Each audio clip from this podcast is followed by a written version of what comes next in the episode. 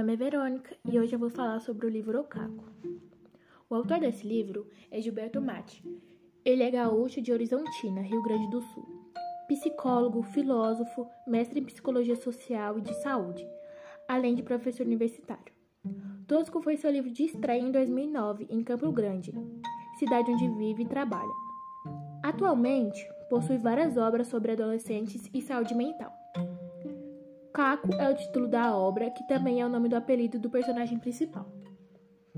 O livro pertence ao gênero ficção. O personagem que eu mais gostei foi o Caco, pois eu me identifiquei com ele. Ele possui uma história boa que é contada de uma maneira excelente.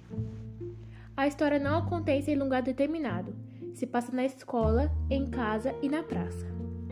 Eles conversam e se divertem em vários lugares e horários. Não há nada de errado, mas a vida do Caco é retratada e nem precisa dar errado, porque ele sofre muito com a sua família e as provações do dia a dia.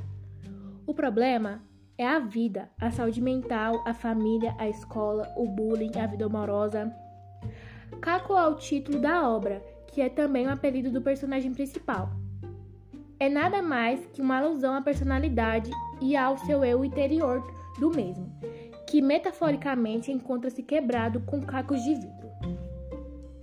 A obra literária, escrita pelo psicólogo e filósofo, direcionada ao público infanto-juvenil com o objetivo de conscientizá-los, baseando-se no estilo de vida e conflitos do protagonista da história.